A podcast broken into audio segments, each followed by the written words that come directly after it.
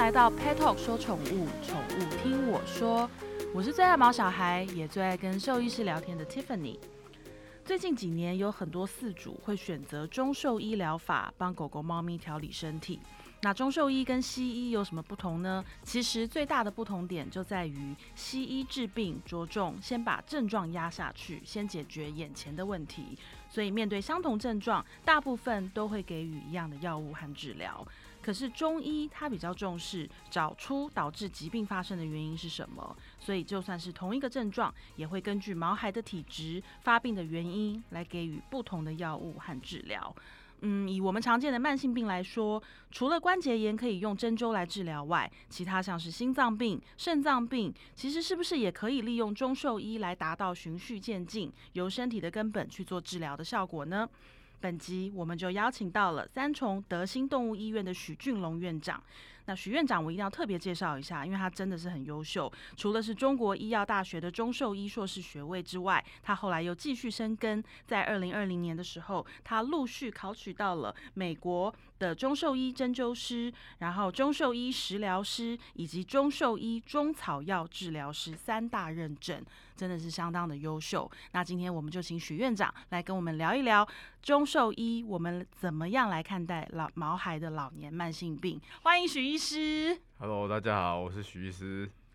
许医师，你可以跟我们分享一下，就是在中兽医，就是您看诊的这些年当中，你觉得你最常遇到的疾病是什么样类型的？呃，我们先回到刚刚 Tiffany 有说到的，诶，中中医啊，就是会同病异治，异病同治，对，就跟西医不太一样，对。哦，那我们中兽医怎么看诊？诶，我们其实用的方法跟人医是大同小异，就是望闻问切。但是，呃，诶，我们着重的重点不太一样。嗯。比如说，人医来看，人进来就是说，诶，医生，我肚子不舒服。那、那、那中医师就会着重在，比如说脾胃经那边，哦，直接从那边开始做思考的起点。嗯。那、那我们就会比较像小儿科医师。其实动物也不会跟我们说什么，我们就要靠自己。譬如说，诶，望，我们就会先看诶动物的形态。譬如说，它从进门进来，我们看它步行是不是有跛啦，还是歪头啦，还是哪一只脚不敢负重啊，等等姿势。嗯。然后再来上桌之后嘞，我们要看一大堆，譬如说我们从眼睛开始看，嗯，眼睛是不是有震颤啊？不是不是白眼球那边很红，嗯，还是眼眶有脱毛，还是很肿，嗯，然后耳朵是不是有发炎？嘴巴黏膜什么颜色？舌头什么颜色？啊，舌苔有没有很潮湿，还是很干，还是没舌苔？嗯，啊，或是皮毛是不是很干燥？嗯，等等等，然后再来。我们的重点就是事主要提供很多线索，是。我们需要从这些去抽丝剥茧，然后去辨别它到底是什么问题，哦，嗯，然后还有再来说闻，诶，闻就是，比如说我们会听动物的叫声，是不是是不是比较虚弱，汪汪汪这样，哦，那这这样子就可能表示它有气虚的症状，嗯，那假如说，诶，它叫声超大声、超洪亮，哎，这个就比较可能是实症。所以这些细节就是在西医的眼，呃，看在西医的眼里，跟看在中医的眼里，其实你们要观察的地方不太相同，要解读的方法也不太一样，对不对？对，嗯，就好像把脉，他在西医里面就没有这件事情。可是其实之前请徐医师来的时候，我们在前一集就有聊过帮狗狗把脉这件事情，因为动物到动物医院应该是都很紧张的。那我觉得你们整个看诊过程会很长哎，因为光是帮他把脉这件事情就要弄很久吧？对啊，我们一般就会请事主先让他的动物先冷静休息一下，嗯，然后再就就要上桌。嗯，那我们把脉跟人最大差别是，人是把手，对，那我们是把熟悉。哦，那通常我们就是要要头朝向事主，那他们的屁股朝我们，哦，然后。它代表右气左血这样子吧。那这个有个题外笑话，哎，之前我看到一只狗，然后它还没有摸到它之前，就觉得它好像 很喜欢关切我的样子。嗯。哦，然后就对你很有兴趣。对，嘴巴对我很有兴趣，然后就请它在桌上。嗯。那我们当然就轻轻的想要摸它的脉搏嘛，对，然后要请事主抓一下，事主就说，哎，不会啦，它很乖。对，那那你就直接帮他摸脉搏就好了。对，哦，他不会咬人。对。可是 我怎么觉得这一段听到这边就觉得毛毛的？对。然后明明我们要摸它，它就是嘴巴就是一直想过来关切我。好可怕。对。然后我就说，哎，那还是请你抓一下好了。他他他他，你说他不会咬人吗？嗯。结果事主说什么你知道吗？嗯。可是他会咬我。他会咬四株，对。我觉得带，我觉得兽医师真的，因为我曾经有一次到兽医师，呃，到动物医院去采访兽医师，然后我真的就亲眼看到一位兽医师，他被一只。很小的狗狗哦，就是我们想象可能咬人的，或是那种大狗看起来比较凶，就没有是一只很小的。然后可是因为它可能太紧张了吧，就它就突然一个回头，然后狠狠的咬了一口，真的咬到兽医师的手喷血。对，所以我其实觉得兽医师真的是很辛苦。那我觉得有像中兽医来讲，你们每一次看诊要花这么长的时间，那动物在很害怕的情况之下，你一方面要安定它，你一方面又要做到。你你的问诊程序，你又要把这些事情做完，那我觉得这真的 双方心理压力应该都还蛮大的吧？还是你们有什么方法？嗯，其实这像我们刚刚提到的例子啊，可能就可能要先戴头套了啦，啊，不然就是要着重在问诊，嗯，哦，比如说精神食欲啊，有没有怕冷怕热，这个超重要，嗯，水喝多喝少，哦，吃多吃少还是。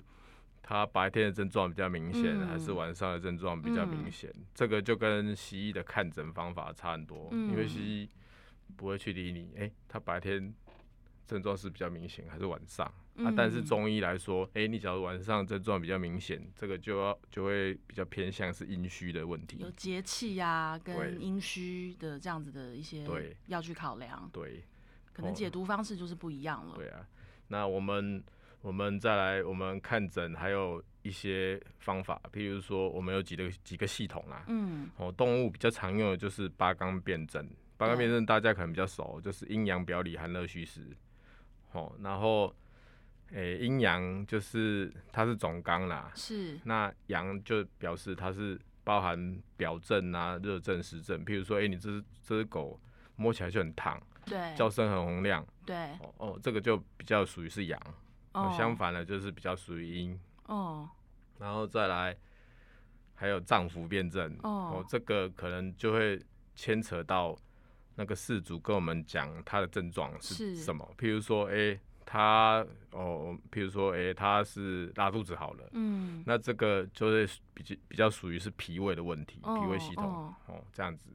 那假如说，哎，他咳嗽，那就是心心肺系统这样。那还有其他其他的辨证系统，比如说六经辨证啊、胃气阴血呀这些啦。是。啊，讲太多可能大家会一团乱。我已经一团乱了，我没有，我听到这边，我只觉得中兽医好厉害，就是你们要记非常非常多。像其实之前呃许医师您给我看一些资料的时候，我大概看了三秒钟吧，我就假装没有看到了，我就觉得哎我不想记，我直接问你好了。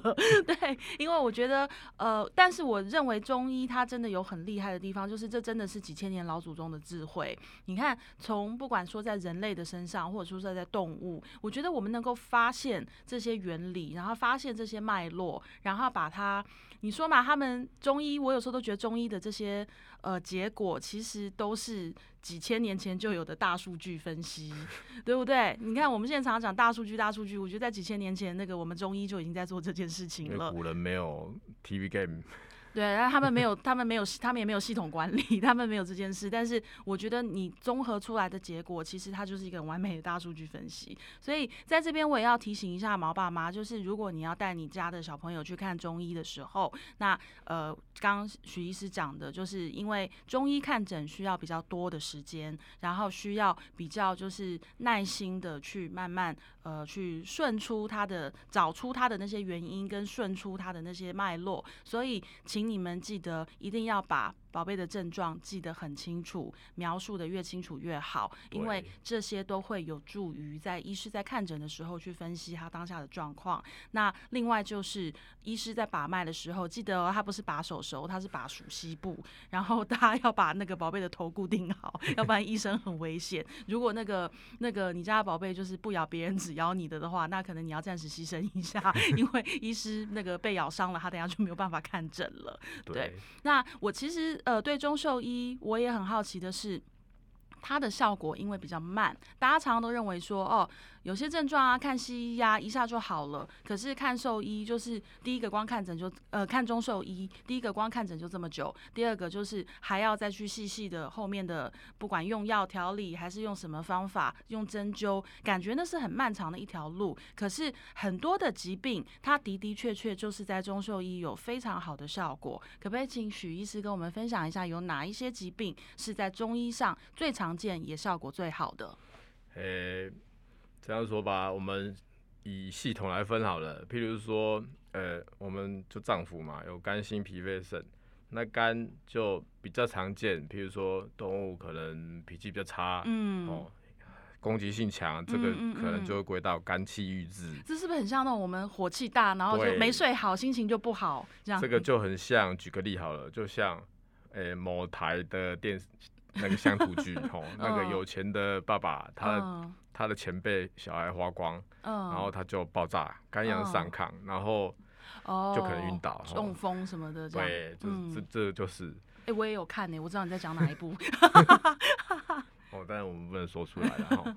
然后再来，那肝开窍于眼，是，譬如说，哎、有一些呃，他眼睛很干，比如说干眼症，那可能嗯就会牵扯到是不是肝阴有问题。嗯哦，那这个也可以去做调理。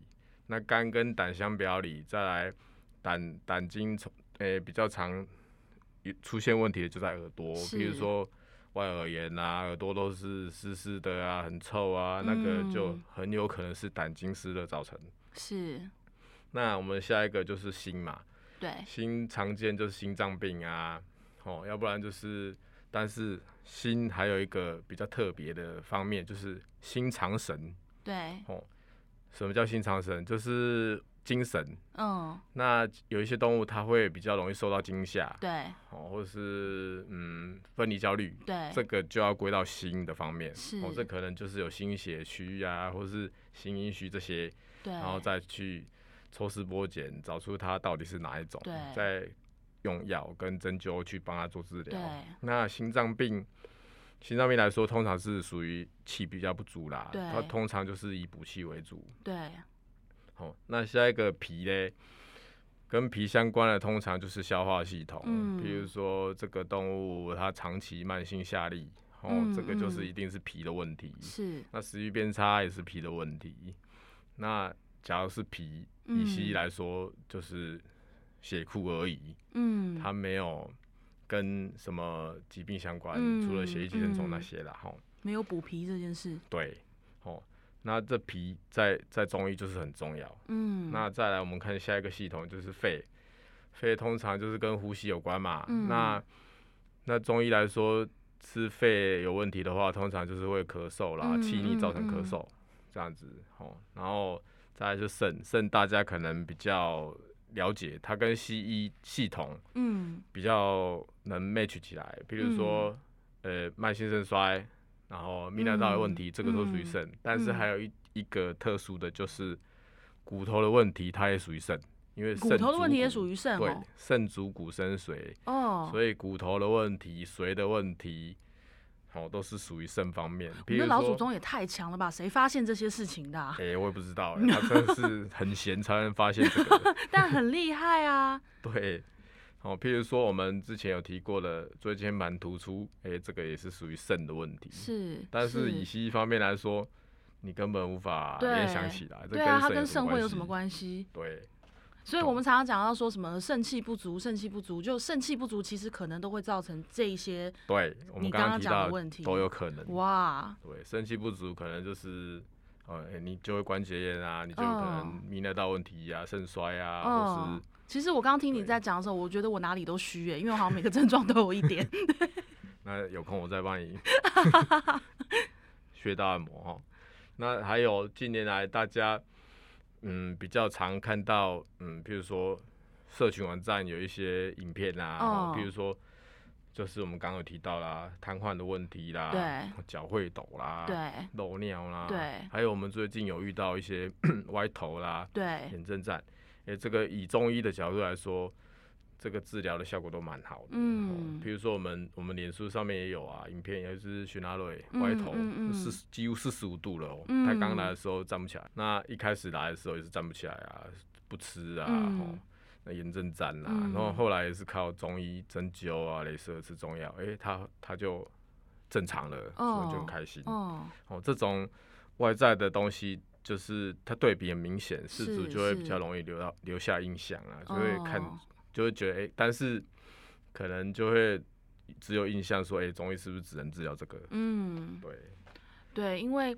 其他的就是有一些疾病，真的是你比较看不到、感受不到，就是很就好像我举例来讲啦，就是我们天天都在吃一些保健品，尤其是我已经步入中年，就是保健品是必须要补充的。可是到底有没有效，其实自己也搞不清楚。但反正就是每天吃。那我其实还是会相信，就是不管人或动物，就是健康都是需要去维持跟调理的。然后我也我自己本人其实是中医的粉丝，因为我本人就是也是就是。长期在靠中医调养身体，甚至以前就是结婚之后都没有办法怀孕，也是后来看中医，然后就是慢慢的喝汤药，喝喝喝了很久，诶，喝了大概半年吧。对，可是当身体状况越来越好的时候，你面对问题就就容易了。像以前可能因为身体底子不够好，那怀不了孕嘛。可是身体调好了，就是自然你就容易受孕。那我觉得在狗狗也是一样，就很多呃，像譬如说。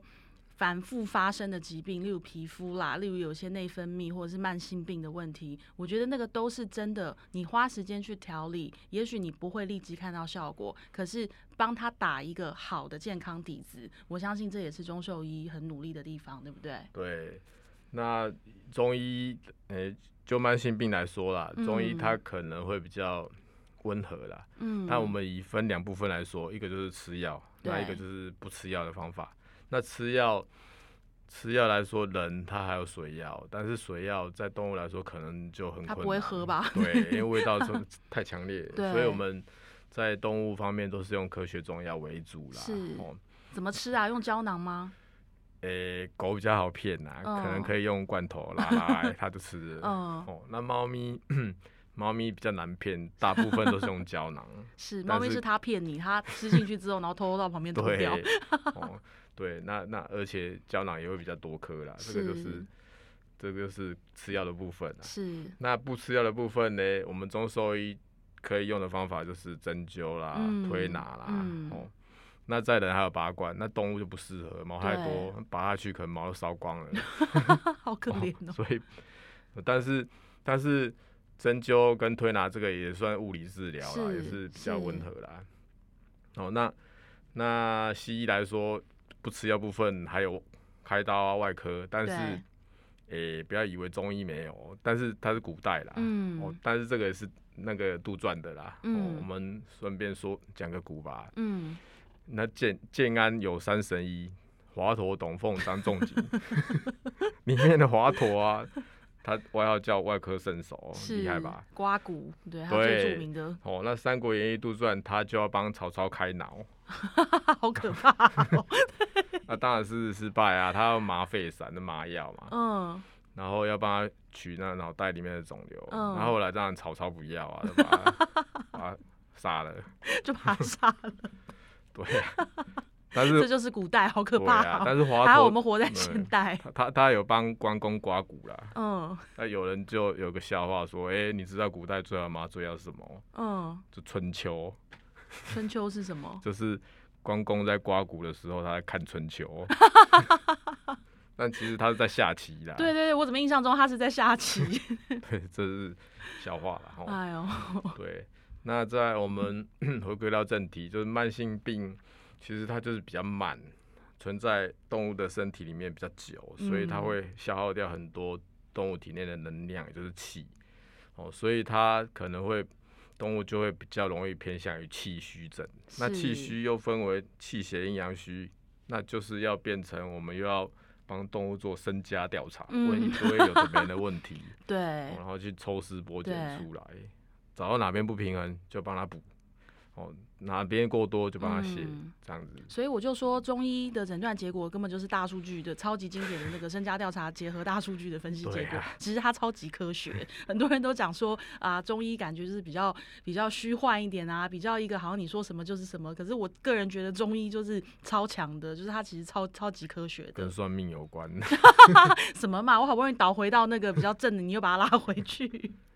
对，所以还是要提醒大家，就是呃，我觉得啊，像我们刚刚聊下来，我们会发现中医在慢性病，还有在一些就是真的是我们所谓需要复健，然后跟需要花一些时间，就是不不是用药能够去改变的的的东西，其实在中医上都会比较有好的效果。那呃，我们希望大家都健康啦。但如果你家宝贝真的有一些这样的问题，或者是呃，我也曾经听过一个案例，也是。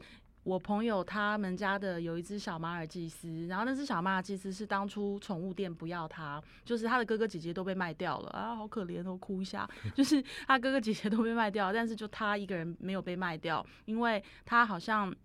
会一直咳嗽，然后就是卖相很不好的，对，在宠物店呢，大家都很很好，就只有他一直会 k k k 一直咳嗽，然后跟又很小只，看起来就很虚弱。然后还好那家宠物店不是很黑心，那宠物店本来就想说，如果就是他没有卖掉，他们就自己把它留下来养在店里面，因为就是也买回去，其实大家也都心知肚明，它是需要多一些照顾的。后来我朋友他去宠物店买饲料给他家的猫，他就看到那只狗，然后他就。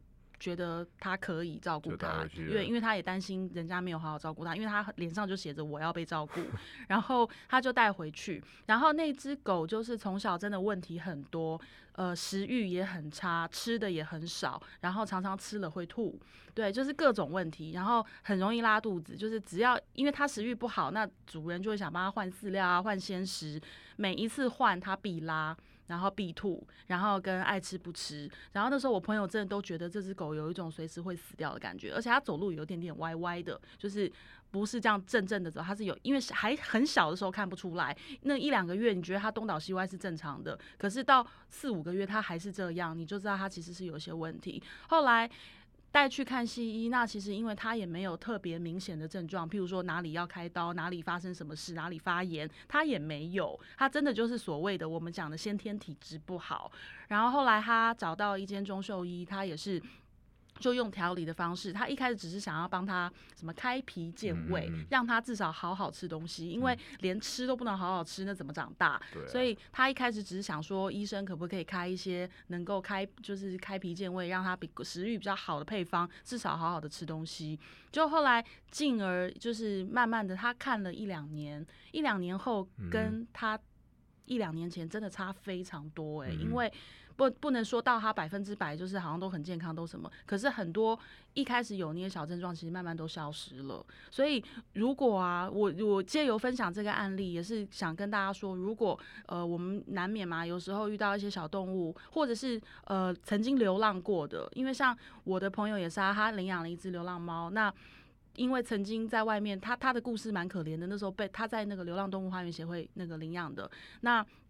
他们都有去写说他是在哪里找到他的怎么样的，然后那只猫之前就是感觉也是过得蛮惨的，很可怜。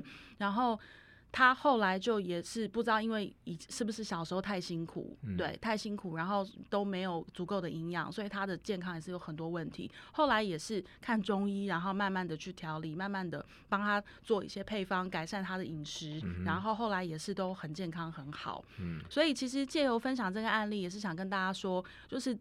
我们照顾小动物，难免会有遇到，不管说是疾病，或者是说它先天不足，然后我们在照顾上会真的看了也很舍不得。可是其实真的很多方法，如果你在西医一直找不到答案，不妨看看中医。那其实许医师，我知道你们在。诊断在诊疗上面，其实也算是中西合并了，对不对？对啊，通常就是你有这些工具，你当然就是善用嘛。比方说，哎，我学中兽医，那我西就放旁边。对。哦，你假如说，哎，你带过来我们看的话，哎，你有血检报告，那可以提供，那更好。中西可以一起用。对。对啊。所以现在毛小孩真的是运气都很好，就是是需要遇到好的主人，然后跟需要大家多费一点心去懂这些呃知识跟找资料。对。那我们今天就非常谢谢许医师，就每一次跟你就是我们聊 podcast，我都会觉得我听了很多的历史故事，对，然后那个华佗都会一直出现在我们的眼前，对，所以今天非常谢谢许医师，然后大家有任何中兽医相关问题，欢迎到三重的德心动物医院找许院长好好聊一聊哦，大家谢谢大家喽，拜拜，拜拜。